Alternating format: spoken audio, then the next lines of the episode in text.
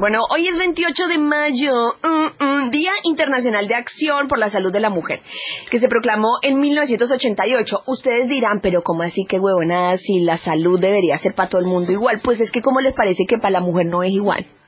Entonces usted dice, pero qué, ay, esas huevonadas de estas... Como los sueldos por ejemplo. Pero si eso es lo mismo, si en esta empresa acá, en, la empresa de, de don Raúl, allá todo el mundo gana lo mismo, yo jamás vi una cosa de esas, pero ¿cómo así? Bueno, sí, pasa.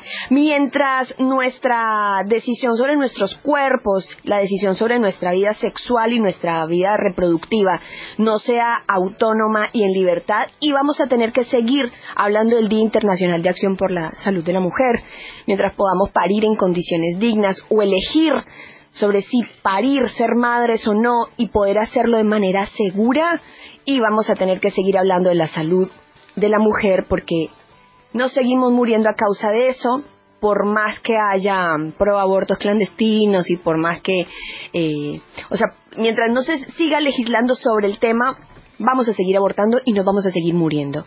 Mientras no podamos decidir sobre nuestra libertad reproductiva, y va a seguir sucediendo. Así que, sí, hay un día por la salud de la mujer que eh, se empezó a celebrar desde 1988 y que hoy, después de tantos años, seguimos reivindicando por una libertad y autonomía sobre nuestros cuerpos que tengan los mismos derechos que todas las personas.